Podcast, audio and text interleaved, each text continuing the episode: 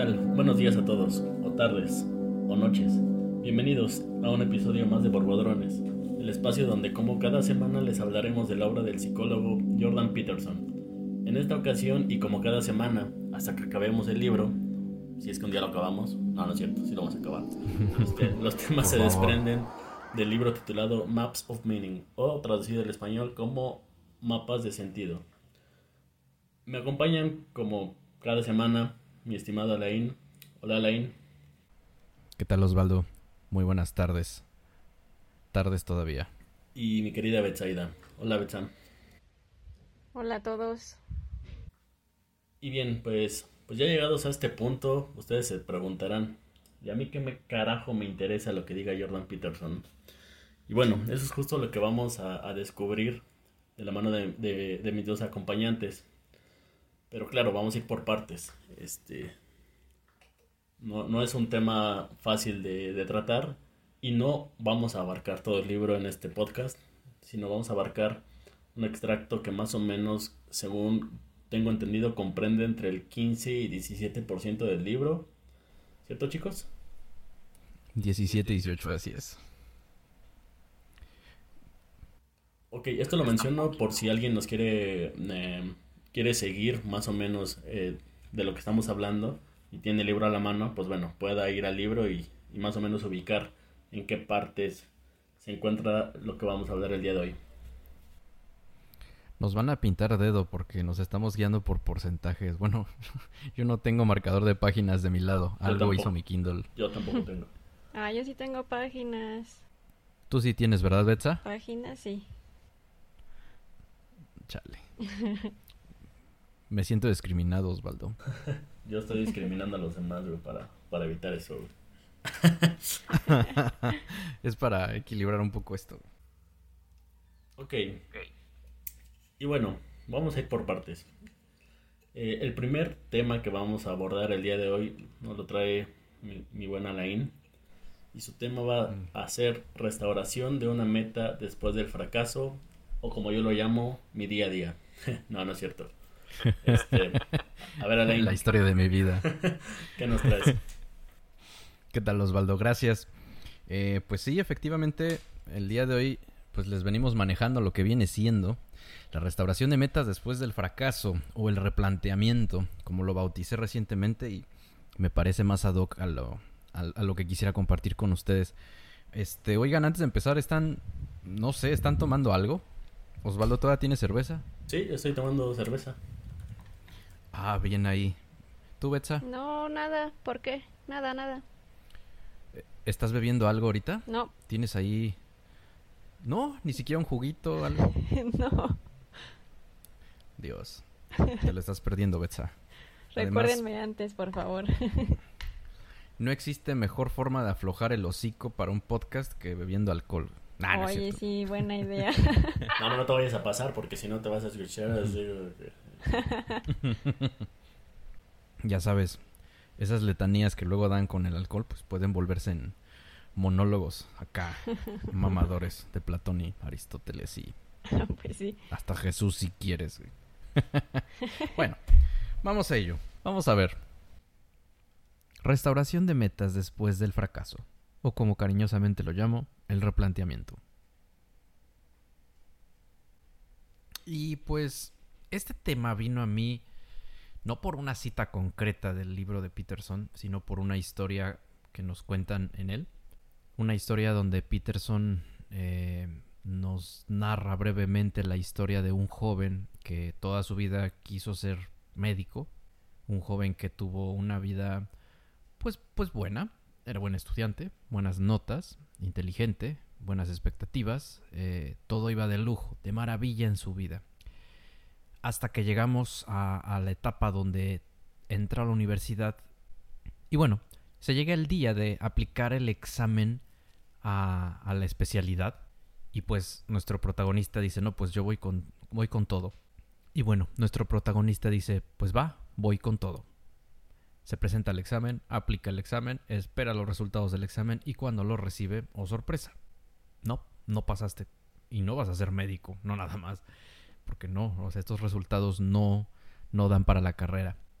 Y en ese momento nuestro protagonista pues se llena de confusión, eh, no sabe qué va a no sabe qué está pasando, qué va a pasar incluso, no podrá ser un médico y eh, empieza a replantearse esa idea de no ser médico, eh, se ve a sí mismo como un fracasado y lo empieza a invadir la temible ansiedad, ¿no? Pero ¿qué pasa? En algún momento nuestro protagonista se pregunta, a ver, ¿por qué quiero ser médico? Bueno, primero pues por la seguridad económica, ¿no? O sea, pues, los médicos igual a varo. La siguiente es que pues en mi familia pues se espera. Mi familia es una familia de médicos. Y la introspección sigue y sigue. Pasas a darte cuenta de que te gusta ayudar a la gente. Te das cuenta de que te gustaría mantenerte ahí en ese sector de la medicina, en el sector sanitario, y que tal vez em, ese estatus que, que, creía este protagonista no era tan necesario o no era la cosa tan importante como él esperaba. O sea, es algo de lo que puede prescindir. Y entonces llega la respuesta. Me voy a convertir en un técnico en emergencias sanitarias. O incluso, chicle pega, en enfermero. Y ahí está, ocurriendo frente a nuestros ojos. El replanteamiento. Ese momento donde donde nosotros, siendo los dueños o los protagonistas de nuestra propia existencia, eh, evaluamos las situaciones presentes, tomamos decisiones y aceptamos o cortamos de tajo cosas que, que habían figurado o no habían figurado ahí anteriormente. Este replanteamiento es una cosa grande, es una cosa que no ocurre todos los días y es una cosa que caracteriza mucho, por ejemplo, a las, a las grandes historias. Eh, ese momento donde, eh, donde el héroe tiene que tomar una decisión, donde el héroe cambia por completo, donde no vuelve a ser el de antes, donde toma una resolución. Lo que ocurre ahí en las historias a nivel espiritual, desde el Juego de Tronos hasta cualquier historia de la Biblia, es eso, es el replanteamiento, es la transformación, la transición del héroe eso es lo que hace grandes a las historias, eso es lo que nos apasione tanto de consumir historias, y eso es algo que creo que no todos aprendemos de las historias.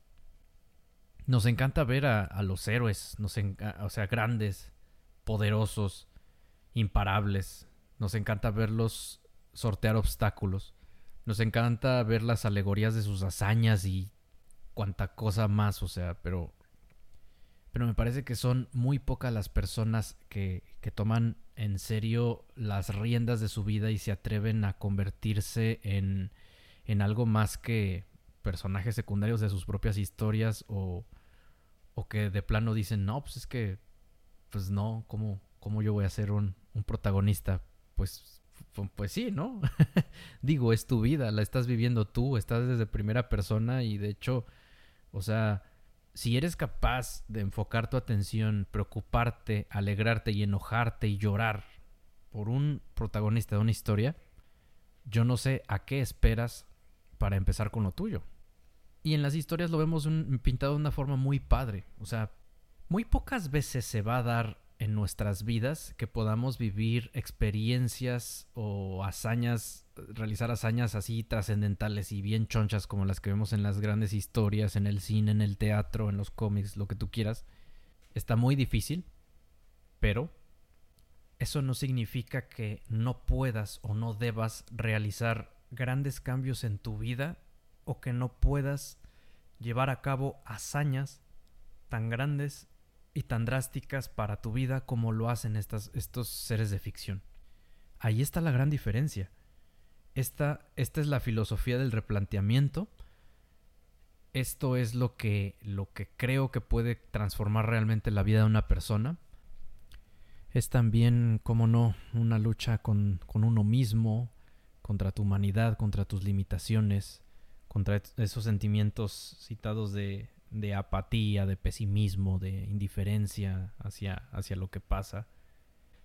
Pero pues al final es un precio, un precio justo a pagar por un precio elevado por algo igualmente elevado. Y que bueno, pues finalmente esto puede concluir las razones por las que creo que el replanteamiento o la restauración de nuestras metas después de haber fracasado en conseguirlas es tan importante para todos y cada uno de nosotros en el día a día y pues por toda la vida. Ok, bueno, antes de pasar a las conclusiones, me gustaría hacerte una pregunta. ¿Por qué este tema? O sea, ¿tú, tú qué crees que mm, a la gente de allá afuera, a la gente que nos escucha, le puede aportar? Digo, me queda claro que por lo que comentas es obvio que, estamos tratando de, de retratar aquí cómo podría la gente eh, comportarse ante el fracaso, ¿no? Que no se quede con eso, que no se quede en la tristeza, sino que, que, bueno, trate de replantearse nuevamente a lo mejor qué hizo mal o qué hizo bien, pero bueno, a, la hora de que tú elegiste este tema, me gustaría saber qué pensaste que le podrías aportar a la gente que nos escucha. Bueno, pues creo que podrían ser muchas cosas. Eh, yo francamente soy un partidario de que Mm, de que las personas aprendamos a conocernos a nosotros, a nosotras mismas, eh, y que no nos quedemos con, con esa máscara, lo que comentaba hace rato, con la persona, que no neguemos, no, no neguemos nuestra naturaleza y nuestras intenciones personales solo por pues poder subsistir en la sociedad, que digo, la verdad, también pienso que subsistir en una sociedad y tratar de encajar o acomodar es algo necesario. Creo que todas las personas lo necesitan porque son sociales. Pero eso no va a dejar de lado que pierdas tu esencia o que te olvides de quién eres. Entonces, la introspección es una parte muy importante en todo esto porque em, te, digo que actualmente vivimos en una sociedad muy vanguardista y muy, em, muy donde todo es muy rápido, muy inmediato y muy, muy, muy, muy rápido.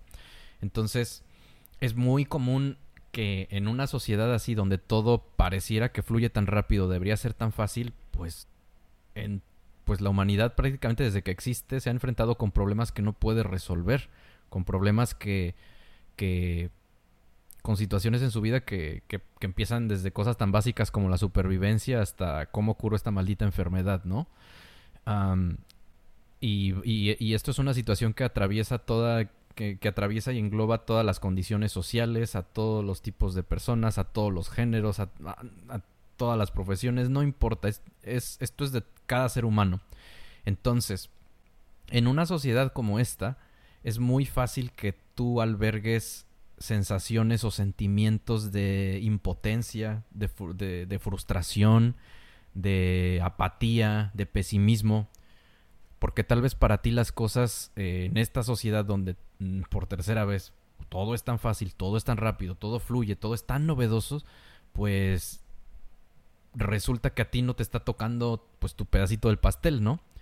Em, una de mis de mis máximas, de mis axiomas de vida principales es que la responsabilidad más grande que tiene el individuo es consigo mismo, no con la sociedad, no con su familia, no con su mascota, no, consigo mismo. Si el, ser, eh, si el ser no está completo, no es íntegro, no está en condiciones de poder ayudar o, servir a otros, si no se puede servir ni a sí mismo, no va a hacer nada bueno por la sociedad. O lo va a hacer bajo determinadas condiciones y circunstancias que van a terminar siendo perjudicial para él mismo y para los demás. Entonces, me parece que esto que, esto que comento acerca de replantearnos las cosas que, que queremos y tras el fracaso, creo que es importante, creo que puede aportarle a la gente una perspectiva más positiva, más dinámica y pues más esperanzadora acerca de las cosas que suceden y las que no suceden en sus vidas y sobre las cosas que ellos y ellas esperan. Básicamente sería por eso. ¿Tú qué opinas de esto, Betsan? Pues a mí me gustaría agregar eh, que como dice Alain, esto de la, de la terapia psicológica es muy importante, que todo lo que nos pase a veces creemos que, que vamos a salir adelante solos, a veces pensamos que son cosas muy banales los que, lo que nos pasa, a lo mejor la pérdida de un empleo, ¿no? Pero pues a veces tu mente no, no lo puede procesar, entonces negarse a una ayuda es muy peligroso hay que funcionar, como bien dice Alain, como como individuos primero para aportar a la sociedad. Entonces, cuando algo nos pasa, tomar terapia es pues es importantísimo. No no es de yo puedo solo y pues me pasó una cosa de nada, ¿cómo voy a ir a terapia, no? O sea, no. Yo creo que sí es algo que un chequeo como cualquier otra enfermedad, pues sí es obviamente para para mejorar en, en sociedad. Así es, y para construir una sociedad y no una suciedad. Exacto. Bueno, pero es que aquí también hay cosas ya... mm, ok, hay, hay más cosas implícitas en esto. Eh, ¿Qué hay de la gente que no puede costearse una terapia? Mm, ¿Qué hacemos con ellos? ¿Qué tendría que hacer esta gente? Digo, me queda claro que esa gente tampoco tendría eh, acceso a este podcast como tal. Si estamos hablando de gente que tiene eh, ese tipo de carencias, lamentablemente. Pero, ¿qué se podría hacer? O sea, tú como persona que digamos que tienes esta posibilidad de acceder a, a, a todo esto, como, como indican ustedes, terapia, a replantear sus metas, o sea, para esa gente, ¿qué, qué tenemos? O sea, ¿qué, qué es lo que le podemos aportar ya como sociedad, ahora sí, a esa gente que no tiene eh, acceso a ayuda psicológica? Em, bueno, pues mira, desde mi perspectiva es, es un tema un poco más amplio, creo yo, porque ahí estamos englobando ya lo que es el, el- alcance social a la salud, porque esto, pues, vea como se ve, desde donde se vea, esto es, una, es, es un tema de salud. Entonces, em, podríamos empezar a abordarlo desde ahí, y esto es, eh, esto alguna vez te lo había platicado Osvaldo, y para mí eh, en todas las escuelas, en todas. Yo no sé actualmente cómo funciona el sistema de educación básico, pero para mí, al menos en todas las escuelas y en todos los niveles, así como en todas las empresas, debería de haber un psicólogo de piso. Así sin más. O debería, o mejor aún, debería de haber una cantidad determinada de psicólogos eh, por sobre, o sea, por sobre un número determinado de personas, ya sean niños, adultos, este, lo que sea. Em, Ok, sí, pero estando la sociedad como está, eh, Ajá, sí. no, no sé, Sí, sí, sí, no sí. sé, digo, para mí no sé si sea más importante tratar la diabetes eh, antes que tratar las enfermedades mentales, ¿no? No le estoy quitando relevancia a la enfermedad mental, por supuesto que no. Pero, pero bueno, viendo la sociedad actual a como estamos en México, pues a lo mejor uno podría pensar que, que la salud mental, pues ahí luego vemos, ¿no?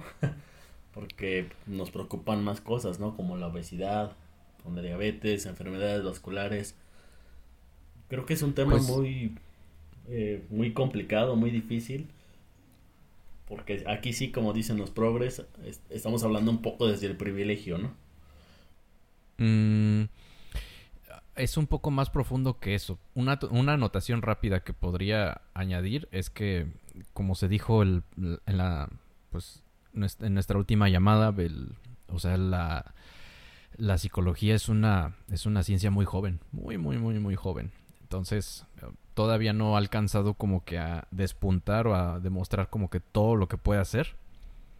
Es mi deseo, es mi sueño, es mi anhelo poder vivir para ver a la psicología expandirse, crecer como, como ciencia y, y empezar a dejar ya semillas de, de- progreso real y, y comprobable en la sociedad. Pero esa es, o sea, esa es una realidad. La otra es que incluso desde otras ciencias eh, se han dado cuenta de que, o sea, todavía no saben exactamente qué demonios son los pensamientos. O sea, la mente, todo lo que implica el cerebro humano, lo que está dentro, nuestros pensamientos, nuestros sentimientos, etcétera. Actualmente no se sabe qué diantres, qué coño son los pensamientos y las emociones. Se sabe que hay un, hay un cierto comportamiento en los neurotransmisores y que hay sustancias en el cuerpo que las que están relacionadas con su manifestación o con su ausencia, pero mucho de eso todavía no está actualmente comprobado. Y por ahí escuché a alguien decir, este, me reservo el derecho de dudar en ello, por ahí escuché a alguien decir que la terapia psicológica como tal, la psicoterapia no es una ciencia. Digo, de entrada, este, me parece como que un poco, me parece un poco desatinado decir que algo que es producto de una ciencia no lo sea, pero venga, creo que si ahorita nos ponemos a pensar, encontraríamos más ejemplos de esto último que estoy diciendo y podría ser fácilmente aplicado a, la psicología, pero a lo que me refiero es a que hay todavía por ahí algunas brechas que han hecho a la gente pensar, dudar o cuestionar la efectividad de una terapia psicológica. Eh, me gustaría incluso pensar que ya tenemos por ahí números que ya hay, em, ¿cómo decirlo? Ya hay estadísticas en países del primer mundo donde la psicología ya entró y ya, ya es vanguardia y ya está dando frutos. Pero, ay no, me voy a, este, tal vez haga un poco de berrinche por lo que voy a decir. Pero la cultura pop y el cine también se han encargado de estigmatizar y satanizar a la psicología en los últimos 30 años. Gracias puto Hollywood. En parte porque es cierto y en parte porque hay gente brillante que ha tenido como que ideas para, para poder jugar o maniobrar un poco con, entre la, con esa brecha que hay entre la ficción y la realidad. Em, y, vaya, o sea, creo que todavía la, o psicología, como decíamos, está avanzando como que a pasos muy pequeñitos, chiquitos, pero seguros. Y este... Y bueno, esto, esto nos lleva a la pregunta original de, de, qué haríamos con esas personas. Mira, primeramente necesitamos empezar, o, sea, no hay una respuesta inmediata para qué hacer con esas personas. Porque yo me imagino actuando en favor de esa gente que necesita eh, acceso o literalmente una terapia este, o sea, se necesita pensar a partir de una plataforma, de, algo establecido, de, algo que ya esté funcionando y ya esté corriendo. O sea, necesitas, te digo que necesitas psicólogos en todas las escuelas, en todas las oficinas, en todas las corporaciones grandes, en todos lados necesitas. Necesitas, eh, necesitas un psicólogo por XN personas, no lo sé. Número uno. Y número dos, o sea, a partir de eso yo, yo diría que debería de, o sea, el, gobierno debería abrir, debería dar apertura a psicología, a tener terapia o psicología gratuita para, o sea, para cualquier persona, incluso para algún mendigo que ni sus papeles tiene, ni una IFE, ni una, ni una INE tiene, ni nada, o sea, para reconocerse, esas personas deberían poder acercarse y pedir gratuitamente, o sea, terapia. No sabes si puedes estar salvando a alguien de la indigencia o la pobreza por, por asuntos de ese tipo, porque, híjole, en serio, me, me, me, retoma como que a, a, muchas anécdotas y a, muchos, a muchas historias que he escuchado de gente que terminó en la calle como indigente y que literalmente está loca porque tuvo un shock emocional grande a partir de una pérdida o de, o de algo más. Y este, y desde entonces anda ahí. O sea, toda esa gente es, es, parte de la que le duele, le duele a la sociedad, nos duele verlos ahí en la calle, pero eh, si de plano es muy difícil llevar a una persona a, asistir a una terapia gratuita en el IMSS o en el ISTE, no sé, eh, pues yo pensaría que se me ocurre que uno como individuo podría tener a veces la capacidad de poder acercarse a esas personas y empezar desde lo básico, escuchar sus historias, o sea, escuchar y hablar con la gente sobre todo escuchar hace milagros, de verdad. O sea, hay gente que ni siquiera necesita un consejo, necesita que le escuchen para escuchar, en, para poder eh, percibir y asimilar en, en sus propias palabras la respuesta que tantos años y tantos afanes le ha tomado encontrar. O sea, esa podría creo que ser la respuesta inmediata escuchar, o sea, acercarte y escuchar. Es gratis y, pues no te quita nada, ¿no? Digo, no lo volvería la responsabilidad social de nadie. Pero bueno, es más o menos el panorama como yo lo veo. Yo creo que ahí está lo complejo. No hay forma alguna de garantizar que todos tengan acceso a, a la psicología. No hay manera.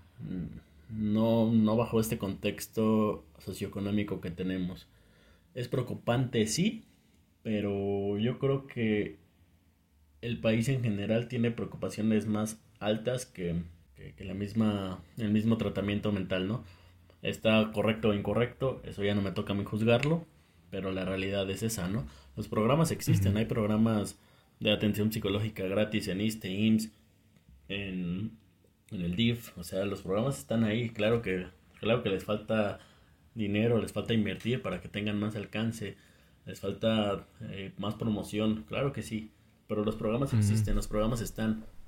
El problema es que la gente aparte de que se trae todo este estigma, como ya lo platicabas eh, hace un rato, se trae todo este estigma, aparte de eso, se tiene que lidiar con la parte de que nadie sabe, o sea, y, y nadie se entera de que, de que a lo mejor su problema es psicológico y que a lo mejor de esa manera lo podrían atender.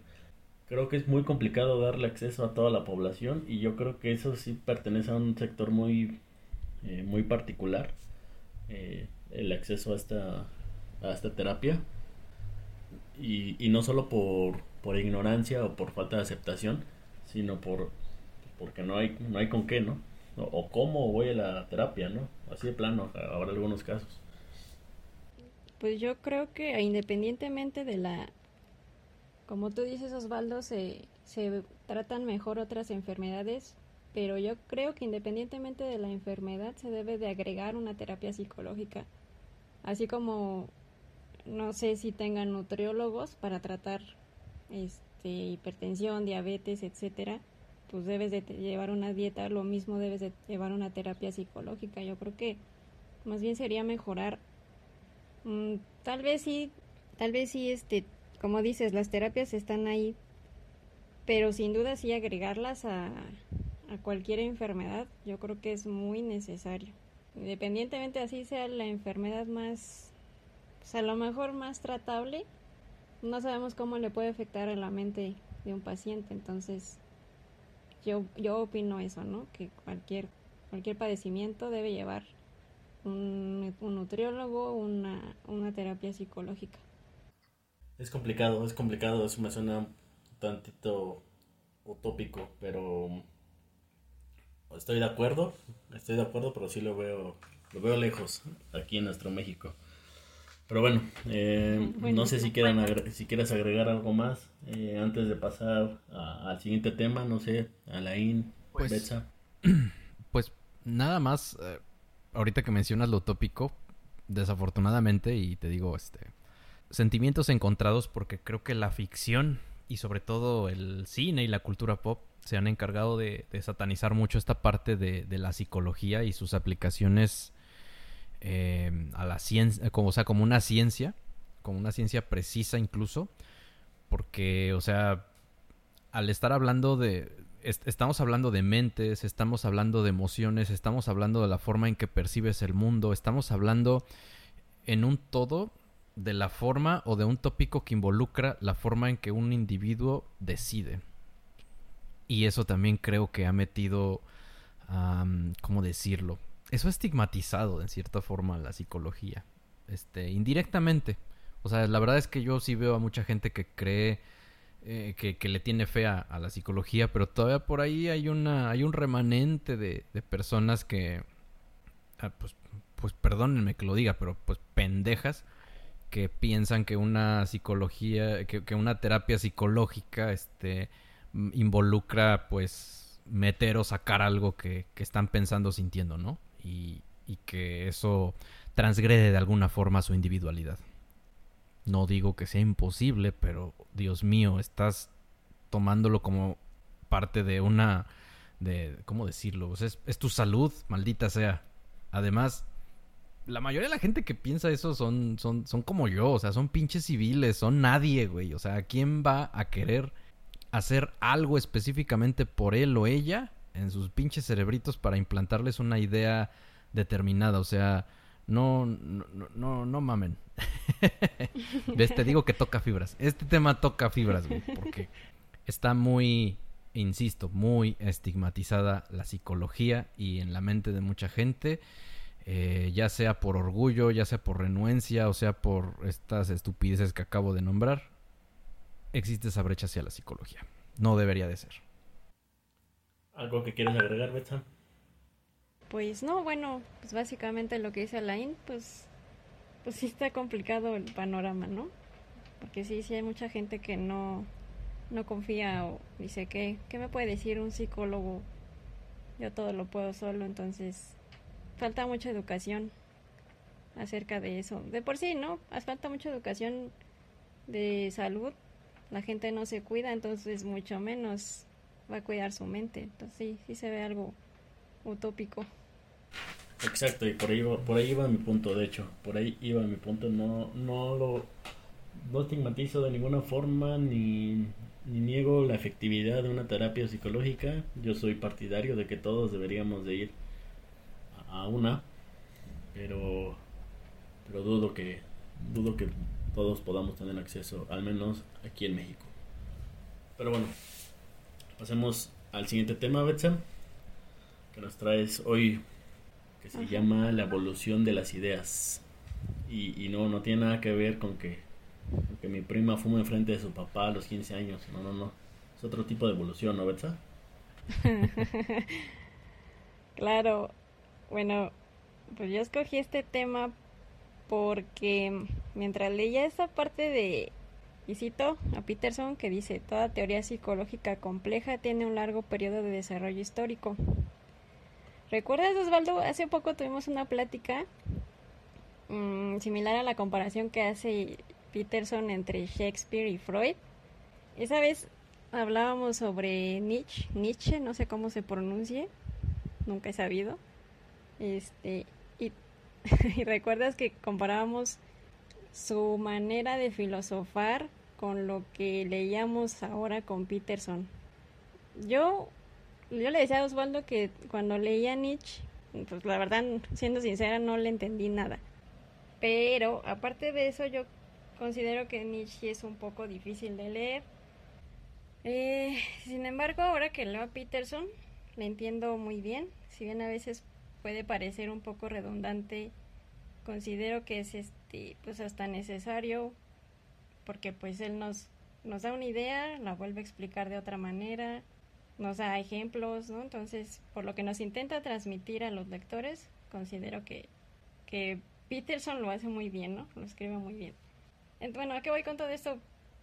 En que, así como Peterson comparaba a Shakespeare con Freud, lo mismo acá, ¿no? Nietzsche como que ya tenía unas ideas muy desarrolladas. Sin embargo, su pues su entorno o el conocimiento que había en ese momento no eran suficientes como para poder expresarlo de otra manera.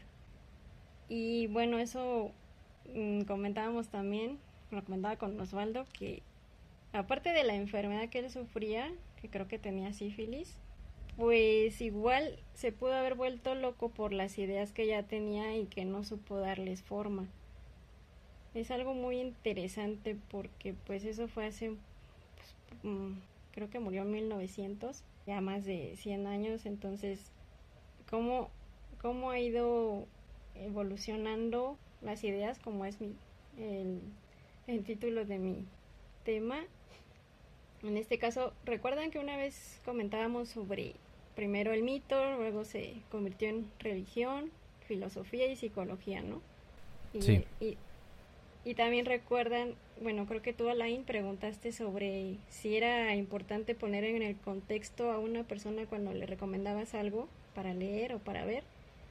Pues ahora más que nunca igual, es otro punto eso, sí es muy necesario para que entiendas que en ese momento que fue escrito algo, por ejemplo ahorita hablando de Nietzsche, pues es es importantísimo saber de, en qué época vivió, puesto que no, esas ideas que él tenía, pues no las tenía nadie, entonces quizá eso sí pudo haberlo llevado a la locura, como les decía, por no poderle darle forma o, una algo más explícito, ¿no? O sea, ya tenía sus ya tenía la idea más, no no sabía cómo cómo plasmarla. Entonces, yo le comentaba, pues me gustaría volver a leerlo para ver qué, qué conclusiones saco. Este, y pues más que nada eso, o sea, me llamó mucho la atención lo de la evolución. O sea, desde siempre se han tenido esas ideas, pero así de, el conocimiento que, que tenían en, este, en épocas pasadas pues no daba para más. Entonces, pues a mí me pareció muy interesante comparar a estos dos.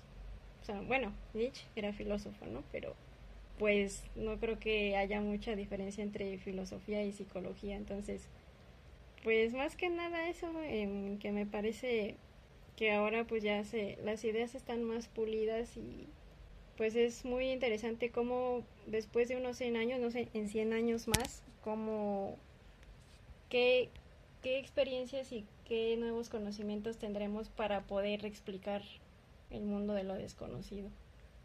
Y pues eso es más que nada mi tema, mi, mi interés sobre la locura de Nietzsche. entender por qué mucha gente se vuelve loca porque no, no tienen manera de, explicar lo que les pasa por la mente. Ok. ¿Y tú por qué escogiste este tema? O sea, ¿tú qué piensas que, que sea de relevancia para los que están allá afuera? Mm, ¿Qué les aportaría a ellos saber esto? Pues yo creo que ayudaría a entenderles el por qué alguien escribió una idea, ¿no? Para no, no enojarse con los escritores del pasado, ¿no? Como lo comentábamos también en, en anteriores podcasts, de que, pues, ¿cómo te vas a enojar por algo que dijo una persona hace 100 años? Digo, hay que ver el contexto, entonces, pues para mí sí sería importante que, que sí se pusieran en, en ese contexto. No tenían los mismos conocimientos que se tienen ahora, por tanto, pues obviamente no iban, no van a pensar igual que ahorita, ¿no? Tu discurso va un poco más hacia la empatía. Eh, Exactamente, ajá, más empáticos. Es que no puede haber tampoco, este, así como no puedes reclamarle a un muerto, tampoco le puedes eh, dar las gracias, ¿no? Está muerto. pero, pero bueno, podemos ser eh, más tolerantes, más flexibles con ese tipo de ideas y, no dejarnos llevar por, por, lo que se dijo en el pasado y, y, tratarlo, sobre todo eso, tratarlo como si fuera el presente. Eh, imagínate que tratáramos las ideas, eh, vamos a ir a un ejemplo que todos, vamos a, que todos conocemos, que las ideas eh, cristianas, pero ya las, las, las primeritas donde se apedreaba a quien no era virgen, la, así que las, las que venían, que pegaban con tubo, ¿no? Eh, imagínate esas tradiciones ahora, ¿no? Imagínate, imagínate si fuéramos así de literales con todo lo que leemos. Eh, sería un caos esto, ¿no? Eh, si tomáramos la Biblia literal, pues bueno, yo creo que no habría gente creyendo en Dios ahora mismo, ¿no? Entonces, bueno, va por ahí, vamos a tomar, como yo decía en el anterior podcast, vamos a tomar lo que nos sirve, lo que nos aporta, lo que nos deja. Eh, y lo que no, pues bueno, pues tratarlo como, como lo que es, ¿no? Pues un escrito del pasado y listo. Eso no es conocimiento, eso no es algo que nos vaya a aportar y no me voy a molestar por algo que ya no puedo modificar. Si bien sí puedo decirle a los demás o, tratar de, inculcar a los demás que esos pensamientos pueden llegar a ser incorrectos, eh, pues bueno, no puedo, no puedo de plano decir la Biblia queda cancelada, nadie la lea, nadie la, la promulgue, queda fuera de la cultura. No puedo hacer eso, ¿no? Estoy poniendo la Biblia como ejemplo, pero, pero bueno, hay, hay casos infinitos de, esto que tú platicas. Sí, bueno, por, por, hacer una analogía tal vez simple, me gusta comparar a mí al, a la humanidad con un ser humano, ¿no? Un individuo. O sea, cuando eres niño, pues dices unas cosas que ahorita en la adultez, pues no, ya no te parecen, este, pues ya no te parecen correctas o, claro, cuerdas, ¿no? Entonces es lo mismo, o sea, la humanidad, como humanidad vamos creciendo también. Ahorita estamos en nuestra etapa de humanidad ofendida por todo, güey. Es como la adolescente. adolescentes quizá.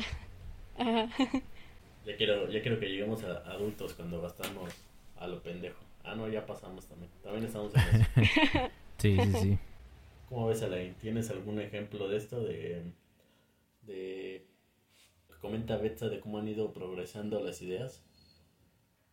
Eh, citando la, el, tema que, o la cita que abordé la semana pasada, me eh, yo creo que sería ah, la evolución del lenguaje, que también citó Betsa, que es el lenguaje el que engendró a la narrativa, la narrativa a la religión, y después de la religión vino la filosofía. Y pues de ahí obtuvimos a nuestra, a nuestra psicología.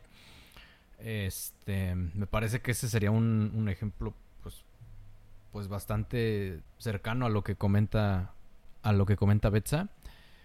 a mí me, me parece que se le ha estado, como que cada una se ha vuelto más importante o más trascendente que la anterior. Eh, exceptuando el brinco entre la religión y la filosofía, me parece que ahí sí, este, pues les van ganando por nocaut técnico los religiosos a los filósofos. Pero bueno, dentro de la filosofía, para mí la filosofía y la, bueno, ya ni siquiera digamos la psicología, o sea, pues realmente me parece que ahorita, actualmente la, la religión está teniendo muchos, pues muchos engendros, muchos hijos y uno que otro bastardo. Uno de ellos fue, efectivamente, como dice Peterson, la, la filosofía, viene la psicología que mencionó Betsa, pero también vienen, eh, viene el pensamiento individualizado y vienen otras, otras fuentes colectivas que podrían llamarse yo no me atrevo a mencionar a las sectas como religiones porque francamente son como que muy esporádicas y muchas de ellas pues terminan muriéndose en el paso de no más de 10 años. Eh, pero bueno, creo que podríamos llamar al coaching un engendro de la religión también. De la religión junto con la filosofía, ¿no? creo que más bien todos los ejemplos que acabo de dar vienen de la mano con la filosofía. O sea, viene una parte de la religión que nos quiso, que, pues pretendió con las mejores intenciones al principio, pues englobarnos, meternos a todos dentro de una narrativa, de un contexto social. Y después vino la filosofía diciendo, no, no mames, güey, el individuo, piensa en el individuo, güey. Y pues ahí está, ahí estábamos dándonos de topes con la filosofía. Y finalmente lo que tenemos hoy día en nuestra cultura contemporánea posmodernista, pues es un híbrido entre ambas. Tenemos una, una mente colectiva que nos está haciendo fijarnos o centrarnos en el yo. Pero que al final, pero, pero es un sistema en el que de una u otra forma, pues estás ahí, estás adentro, estás inmerso, no puedes zafarte de él yo llamaría a todos estos movimientos, sectas, al New Age, a la evolución que ha tenido el cristianismo en los últimos 20 años, sobre todo con el, con el, con el surgimiento de, las, de, la, de la rama o, de la doctrina de corte carismático, pentecostal. Em, o sea, yo llamaría a todo eso la, la evolución o la siguiente etapa de, de todas las cosas que se han estado mencionando. Fácilmente. Son son, son chiquillos de la, de la religión y de la, y de la filosofía. Yo que al final es lo mismo, ¿no? Al final las dos tratan de dar significado a, nuestra existencia, ¿no? Como bien dices, una de manera individual y otra de manera más colectiva. Gracias por aclarar, ¿eh? Van de lo mismo, pero no son lo mismo. Eso sí. Pues, pues bien, eh, no sé si tengan algo más que comentar, alguna conclusión, Beth. Este, pues no. No, no, ya dije lo que quería decir. ¿Tú, trainer? ¿Alguna conclusión? Por acá todo bien. Ok, pues entonces sin más pasamos a mi tema. Que, que va a ser la imaginación como medio de adaptación. Eh, o como lo llama Tito Fuentes, fabricando fantasías. es un tema que se me hizo muy interesante a mí porque em, básicamente es algo que ejecutamos día a día, todos, y no nos damos cuenta. Eh, la imaginación es algo que ocupamos, pero se tiene el concepto de imaginación como tendencia a creer que es algo eh, remotamente imaginable, es decir, que no va a pasar o que es muy difícil que pase, pero no, en realidad la imaginación abarca todo un espectro más amplio, que es, por ejemplo, algo tan sencillo como mm, en dos horas tengo que ir a comer, ¿qué voy a comer? El hecho de que yo esté pensando en qué voy a comer es usar mi imaginación. Yo, yo me imagino que me voy a comer una hamburguesa, ¿no? Pero no lo sé, no sé si el señor de las hamburguesas se puso hoy. O si a la mera hora cuando salga se me antoja otra cosa. Entonces yo me estoy imaginando mi futuro. Me estoy imaginando que en dos horas voy a comer una hamburguesa, pero quizá no sea así. Y aplica en todo. Eh, la imaginación está presente a mediano, corto y largo plazo en la mente humana. Y es algo que ocupamos y me llama mucho la atención porque la mayoría de la gente, sobre todo adultos, tienden a creer que la, la imaginación es un recurso meramente infantil. Y hasta, hasta tratan de poner en desuso a ese término de imaginación, pero no, en realidad la imaginación está en todo. No quiere decir que todo sea una fantasía, claro que no, pero, pero sí nos va a, a, a, dar una, más o menos una idea de qué es lo que vamos a poder hacer o ejecutar. Algo muy curioso de la imaginación es que al final es narrativa. La bendita narrativa presente en todos los aspectos de la vida. Porque al final la, la, imaginación no es más que contarte una historia. Retomando mi ejemplo, yo me estoy contando la historia de que me voy a comer una hamburguesa en dos horas. ¿Quién sabe si sea así? Como hace rato comentaba. Entonces al final la imaginación no es otra cosa más que contarnos cosas a nosotros mismos. Entonces, cuando yo pienso, cuando yo pienso y planeo a largo plazo, eh, lo que estoy haciendo es contarme cosas. Eso es lo que estoy haciendo, no, no hay más. Pero, pero hay algo también muy, un punto fino aquí que me gustaría recalcar y es, ¿qué pasa con la gente que piensa que son poco creativos o que ellos no pueden imaginar cosas? ahorita lo quiero tomar en las conclusiones cuando pasemos a ellas. ¿Creen que esta gente esté cerrada a, pensar que su mundo es una fantasía creada por ellos? ¿O, qué pasará por sus mentes? Eso lo vamos a, a descubrir en un, en un rato cuando pasemos a las conclusiones. Pero bueno, la imaginación es algo muy importante en la, humanidad, en la mente humana. ¿Por qué? Porque nos permite calcular, tratar de predeterminar resultados y en eso basar nuestras acciones. Y ese es el punto fuerte de la humanidad. Es algo que los demás animales no pueden hacer. No pueden imaginarse ese tipo de cosas. Ni a largo plazo, ni a corto, ni a mediano. Ellos no pueden plantearte ese, ese tipo de cosas. Aparte de que no se pueden contar las cosas entre ellos, no pueden ni contárselas a ellos mismos. Entonces, ahí está una gran brecha. Y, y entonces, ese es el poder real de la imaginación. Y por eso cuando te dicen, te tienes que visualizar, o sea, no es, no ahora sí que no es choro, ¿no? Es sí te tienes que visualizar porque tú te tienes que imaginar y te tienes que contar esa historia a ti para ver si te convence. Porque claro, si yo me imagino que voy a comer tacos y no me convence, pues entonces no voy a ir a comer tacos. ¿no? Me la tengo que creer, me tengo que contar esa historia y me la tengo que creer para poder yo ejecutar lo que tengo que ejecutar. Y básicamente ese sería mi tema. Eh, no sé qué piensan ustedes y sobre todo la pregunta puntual que puse ahí, ¿qué piensan ustedes de esta gente que se cree eh, limitada? Betsa, ¿podemos empezar contigo? Ok, o sea, gente que se cree que no tiene creatividad. Ajá, que no tiene imaginación. o sea, como yo, que, pienso que no soy creativa. Mentira grande, ¿no? Oh. Pues sí, o sea, ahorita que lo mencionas, pues está implícito en todos.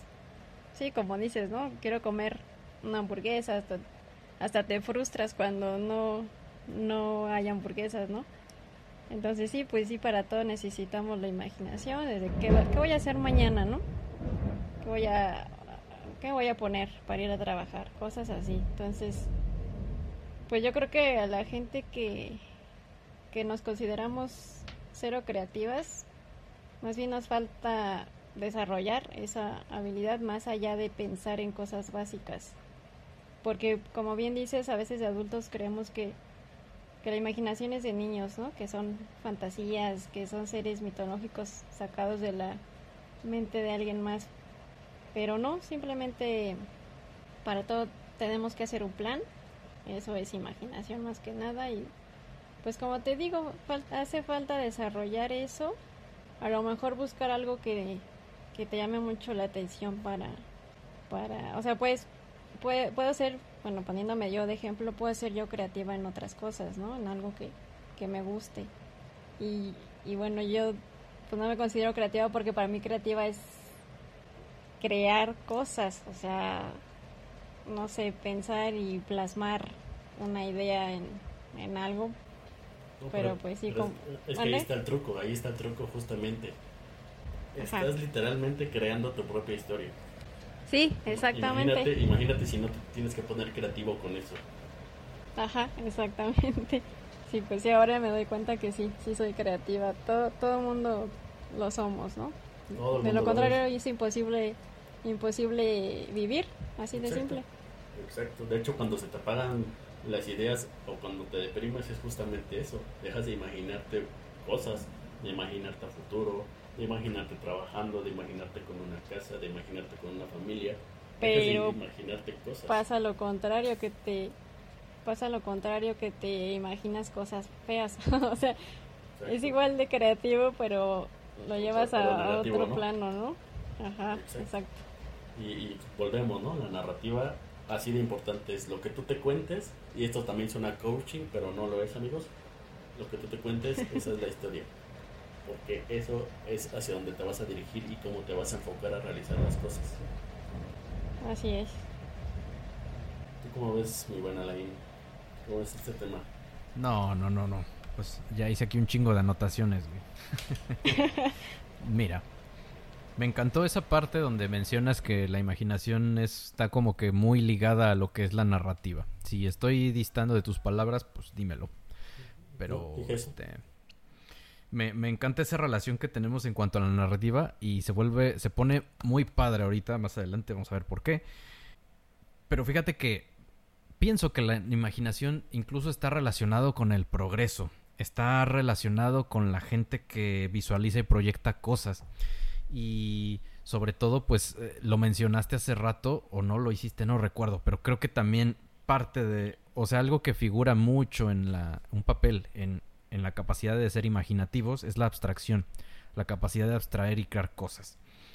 Ahora, algo que sí me gustaría dejar claro desde ahorita es que la verdad eh, no me atrevería a, a decir, digo, no digo que tú lo hayas hecho, pero lo que sí quiero dejar claro es que no nos llevemos la idea de que todos tienen la misma capacidad para imaginar, que estamos, o sea, que, que ese, que ese piso de la imaginación es plano y todos tenemos la misma capacidad y el que no puede es porque no quiere.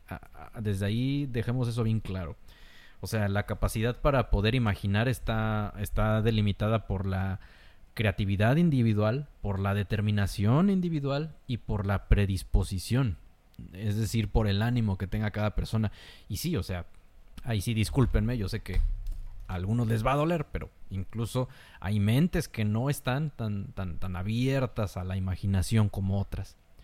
Sin embargo, sin embargo, si, si tú quieres tratar de ser más imaginativo, si sientes que tienes ese bloqueo, tienes a lo mejor ese padecimiento, este, y nuevamente no sé, no lo digo por tu caso, Betsa, pero lo estuve pensando ahorita mientras lo analizaba, visto a la luz de lo que es la narrativa.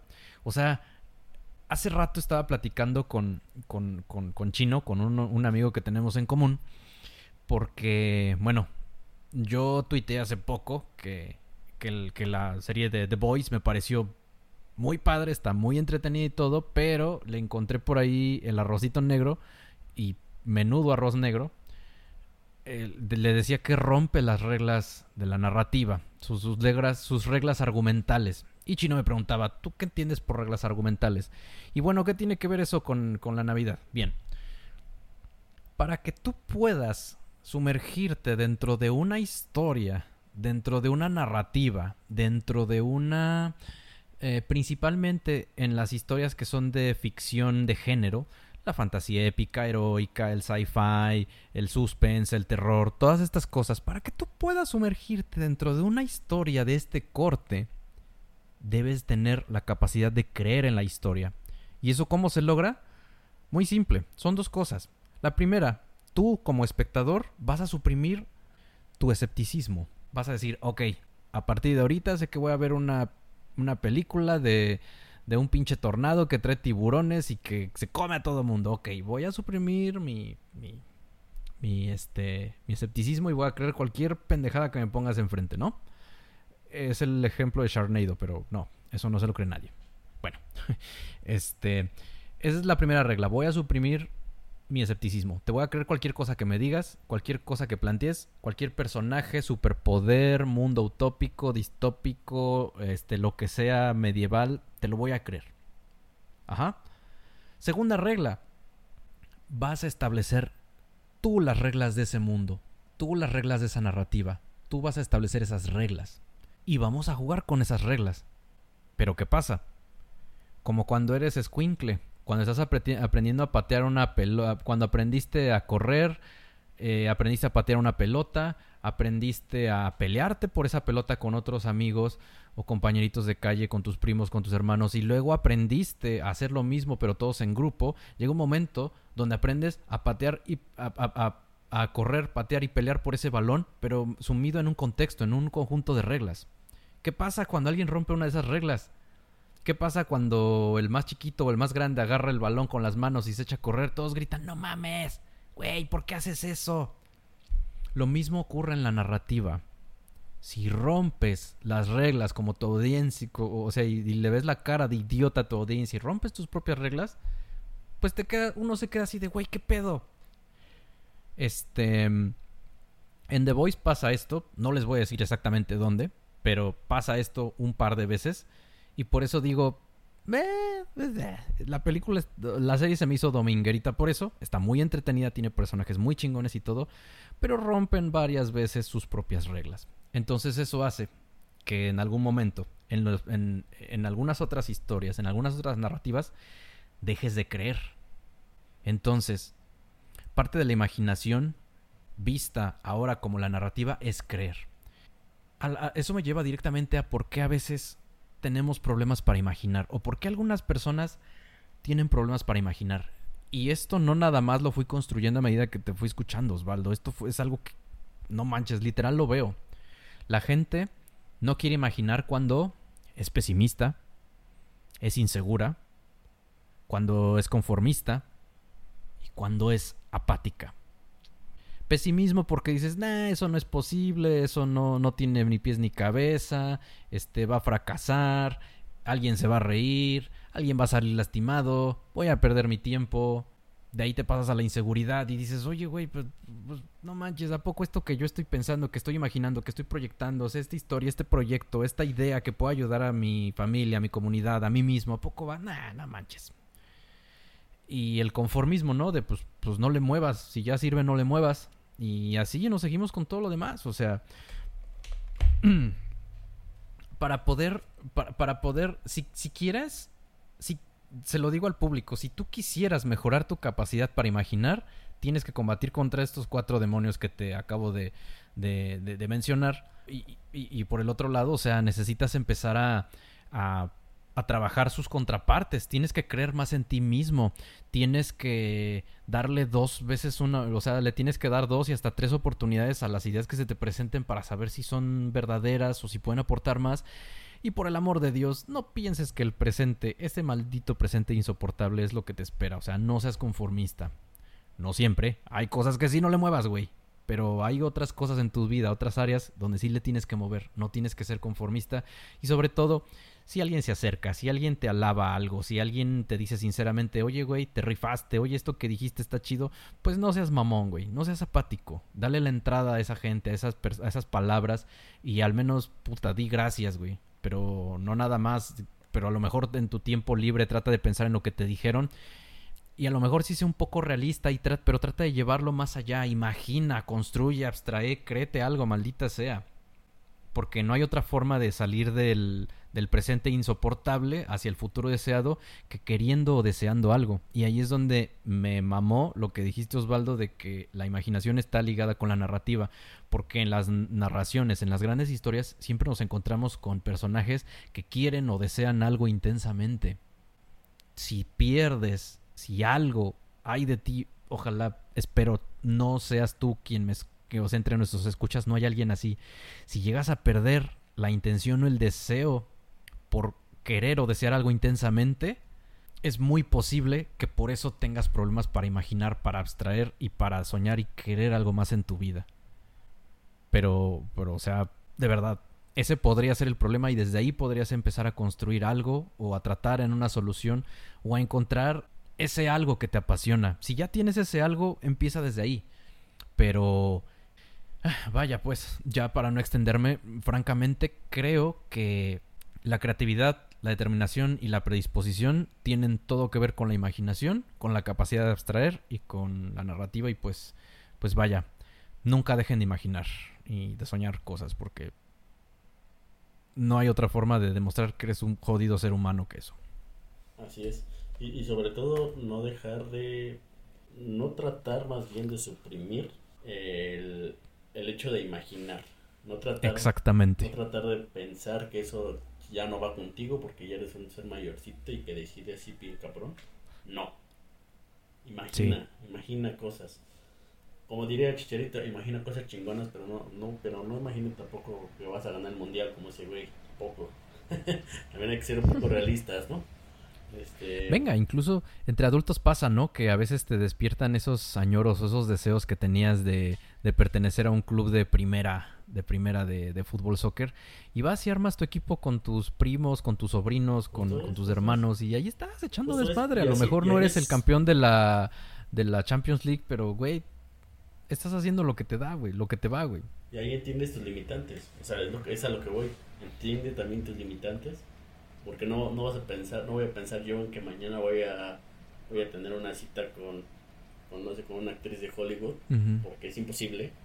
Pero por ejemplo, si tu objetivo es a lo mejor tener una pareja, pues bueno, pues a lo mejor pensar en hablarle a, a la chica. Me encanta ese ejemplo. A tu vecina. Me encanta ese ejemplo. O sea, venga, vamos a, a tratar de, de imaginar, pero tampoco, tampoco fantasiemos, ¿no? no, va por ahí. Me encanta ese ejemplo que acabas de poner porque justamente estás diciendo que a lo mejor yo deseo este algo que a lo mejor es una mamada, es una pendejada, está imposible, pero pero oh sorpresa, a lo mejor a través de ese sueño descubro lo que realmente necesito, ¿no? Que como dices, a lo mejor no mames, yo me veía yo platón, yo yo me veía platónicamente ahí con Belinda y tatuándome y acá de la mano y la prensa y la chingada.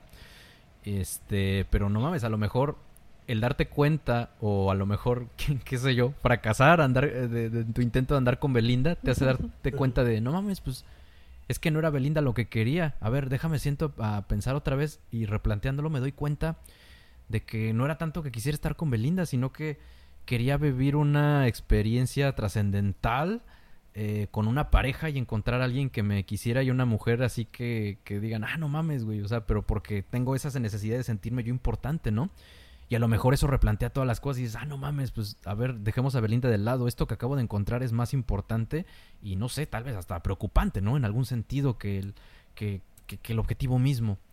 Y sí, a lo mejor ahí va lo que dices, ¿no? Me encuentro una pareja, alguien que me quiera y todo eso, y, y, sobre eso voy construyendo uh, parte de lo que quiero vivir y deconstruyendo el sueño que tenía antes y que pues no era lo que, o sea, no era lo que realmente necesitaba. Ay, güey.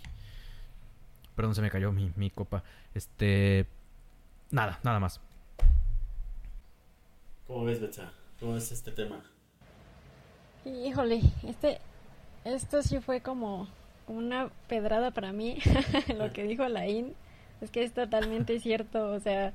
De hecho, yo sí me considero una persona poco creativa por todo eso que dijiste. Yo así como que, bueno, Osvaldo Osvaldo podrá decir que ya ves que a mí no me gustaban mucho las películas, sobre todo si eran muy fantasiosas. Y decía, pues que eso qué es eso, esas tonterías que no. Pero tienes toda la razón, Alain, o sea, debes de, ser capaz de ponerte en, en, el mundo que vas a ver, ¿no? O que vas a leer, de, ah, bueno, esto va a tratar de, de tal cosa, pues abro mi mente y, y se vale, ¿no? Se vale imaginar. Digo, no todo tiene que ser tan serio y tan... Tan lógico. tan real, ¿no? Entonces sí, tiene, o sea, sí a mí sí me, me he aprendido mucho sobre eso y a abrir mi mente porque sí es muy necesario para poder disfrutar de muchas cosas de, que tiene la vida y para pues para poder tener una meta un objetivo no es muy muy importante no y es que te puedes perder de cosas o sea literal por mamones nos perdemos cosas Ajá, sí, es, correcto. eso es algo muy cagado, ¿no? Porque, por ejemplo, yo leía un, un tuit de Durden, saludos Durden, este, que decía, por andar de mamones, este, no pueden ir manejando mientras escuchan a la banda MS, ¿no? Él decía eso. y yo dije, bueno, pues es verdad, ¿no? Porque a lo mejor eh, esa rola, esas rolas sirven para desahogarte un poco, porque son para eso, ¿no? Como para andar cantando acá a grito así, ¿no? O sea, no, no, no vas a encontrar una melodía esplendorosa ahí, pero puedes andar cantando ahí a, grito tendido. Entonces, por andar de mamones, así en todos los aspectos nos perdemos de cosas que, que, son chidas, pero por, por nuestro propio afán de decir, no, ¿cómo crees eso? Para mí ya no, ya yo me cierro porque pues yo ya, ya soy gente adulta, soy mayor y aparte mi, mi intelecto no, no permite ese tipo de cosas. Por andar de mamoncitos, ahí nos perdemos de cosas que pueden ser disfrutables, güey. A lo mejor que no sea tu. Puede que no sea tu match y que no sea tu, tu mayor hit. Pero pues al menos disfrútalo. Disfruta el momento, disfruta dónde estás, disfruta lo que estás haciendo. No te pongas de mamón. No, y yo creo que el sentido común nos, nos, nos va este. nos va guiando con el paso de los años y nos va diciendo qué cosas sí y qué cosas no pero incluso yo te puedo decir que va a llegar un punto, o sea, si, si tú adoleces de, de, de, algo como lo que estamos platicando, una forma muy rápida de saberlo es cuando te das cuenta que, híjole, ¿cómo decirlo en palabras que no suenen mal? Te das cuenta que ningún chile te embona, cabrón. Te quejas de todo, no te parece esto otro, no le ves lo divertido a aquello y te vas y de eso te das cuenta principalmente cuando cuando tus amigos y la toda la gente que te rodea este, a lo mejor unos en su infinito amor, pues no te dicen nada y te aguantan, ¿no? Pero va a haber por ahí uno o dos que va a decir, oye, cabrón, ¿qué, chingados te pasa? O sea, güey, pues estamos, estamos en esta onda, estamos, venimos aquí a pasárnosla bien, a cotorrearla, vamos a intentar hacer esto, güey, estamos este, pues, pues entre todos dijimos que queríamos empezar a ir a este lugar, a practicar esto, a hacer tal mamada, güey, y pues tú te cierras a todo, o sea, pues, ¿qué, pasa, güey? Ahí es cuando te vas a dar cuenta, o sea, si tú rechazas una, tres cosas que, que de repente surgen en el momento, o sea, cosas que dices, no, pues es esto de plano no va conmigo, o sea, no pasa nada, creo que ahí está bien. Pero cuando eso ya se vuelve un patrón constante y la gente que te rodea, tus seres queridos, tus amigos, tus compañeros de trabajo, este, tu pareja, te empiezan a decir, o sea, cuando, cuando ya de plano uno de ellos, te digo, su paciencia o su amor o lo que tú quieras estalla y te dice, oye, mi cabrón, pues, pues, qué onda, ¿no? O a lo mejor te lo hagan ver de una forma más sutil, pero es un ejercicio personal, es un ejercicio que, que, todos tenemos que hacer. Yo digo que ni así, ¿eh? Yo digo que mínimo intenta todo una vez, mínimo. O obviamente, como dices, hay sentido común que dices, no, mejor ahí de plano, ¿no? Pero hay cosas que a lo mejor trata de aventurarte, como a lo mejor, no sé, eh, a mí no me gusta bailar reggaetón. Bueno, pues un día voy a ir a hacerlo, ¿no? Nada más para ver qué, qué siente, ¿no? y ya, ¿no? Obviamente hay ciertas cosas que, como bien dices, tu sentido común te dice, no, pues no, a lo mejor eh, vamos a probar hoy cocaína, pues a lo mejor ahí dice, no, espérate, ¿no?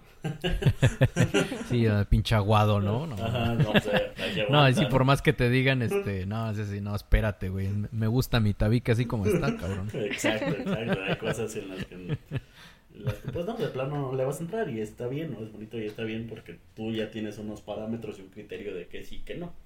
Pero al menos en... Así es. Así como que en, tratémonos de no cerrar a ese tipo de cosas. Al menos sobre todo por nuestro... Así que por andar de mamones, ¿no? O pronto. Para eso, sí, sí, sí. Que, nunca sea el motivo ese. si tú tienes Ahora, una razón de, no, porque si me drogo me va, a hacer mal, así, así, así, pues obviamente es súper válido, ¿no? Sí, ahora aquí, aunque nos, nos salimos un poco de, de, los límites de lo que estamos platicando, aunque acertadamente, porque fue un tema, eh, esto que hemos abordado y hablado hasta ahora me parece padre, pero bueno, regresando un poco a lo que es la imaginación, em, podría pensar en algunas otras si me doy el tiempo, pero así de rápido yo les podría decir que lo que es la actividad física, o sea, el deporte, y la actividad, o sea, lo que es el arte, ya sea que seas un ejecutor o creador, o un apreciador. O sea, no hay mejor forma de, ejercitar la imaginación. O sea, tanto porque al momento de hacer ejercicio como al momento de crear algo, se liberan chingos de sustancias y cosas perronas en la mente que te van a hacer cambiar y el rumbo y te van a hacer ver las cosas de otra forma. O sea, el proceso de, o sea, el, proceso de salir y caminar, correr, leer un libro, escribir algo, o sea, escribir aunque sea un diario, este, no manches, o sea, todo eso, todo eso es anti-pesimismo, anti-inseguridad, anti-conformismo, anti-apatía, o sea, de verdad, es, es, una forma de, de, de, de ejercitar tu humanidad, de abrazarla, de apapacharla, es una forma de, de, de darle un refuerzo positivo a tu humanidad, a tus ideas, a tu autoestima. Eh, yo siempre, puta, yo, yo a veces, o sea, cuando lo pienso digo, si yo tengo hijos, no me importa si quieres ser este, si quieres ser el mejor futbolista de, de todos los pinches tiempos, si quieres ser el próximo, Mex, el próximo Messi, iba a decir Mexi, güey. Nuestra versión mexicana de Messi. a huevo, güey. No importa si quieres ser Mexi, ya que no existe, güey. Vamos a ponerlo. No importa si quieres ser ese culero, güey. O, o si quieres ser este. O si quieres ser el próximo, no sé, güey. El, Baby, güey. El, el, próximo Coelho, güey. No, por favor, no, güey. No, eso sí lo, lo corro, güey. Este. No, no importa si quieres ser el, el, el, próximo gran escritor, el próximo Martin, güey. Pero por favor, por el amor de, de Dios, te quiero ocupado, ya sea en el arte o en el deporte, güey, en, la que quieras. Si son las dos, vas a ser mi hijo favorito, güey, el consentido. Pero necesitas estar ocupado en una de las dos cosas, güey. Por el amor de Dios. Porque cuando no estás...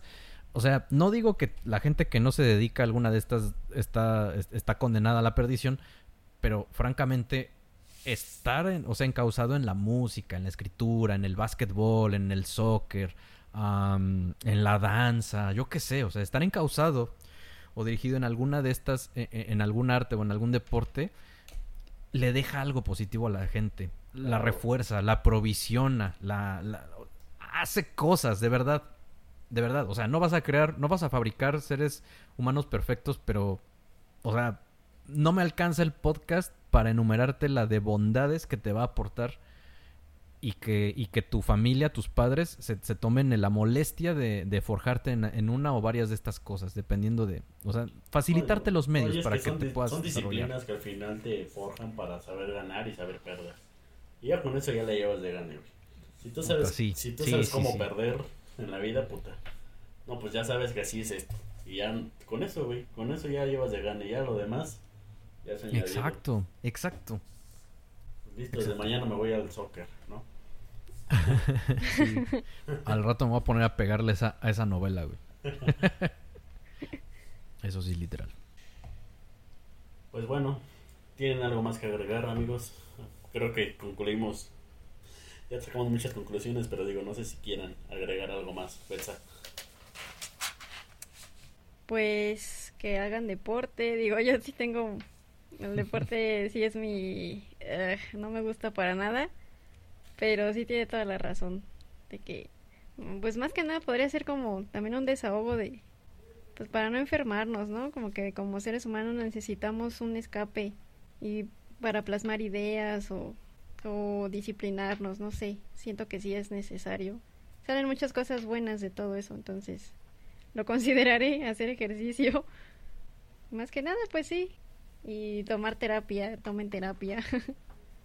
Coman frutas y verduras, dice Y coman frutas y verduras. más a diario. duerman, duerman bien. Tu amigo trainer, algo más que añadir antes de ya despedirnos. No mames, ya me desahogué bien cabrón, güey. Ya te descasiste. Perfecto. Ya, güey. Ya, ya, me estoy. Ya fui por la aguja y el hilo, güey. Hay un desmadre aquí. Pues muchas gracias a ambos. Estuvo estuvo muy, muy sabroso este, este podcast. Se puso muy interesante y creo que, creo que eh, los amigos que nos escuchan también lo, lo van a disfrutar. Espero que así sea. Y bueno, como siempre, un gusto platicar con ustedes. Gracias público que nos escucha. Y nos vemos la siguiente semana. Nos despedimos de Borbodrones. Bye. Gracias a todos por su tiempo. Bye. Bye.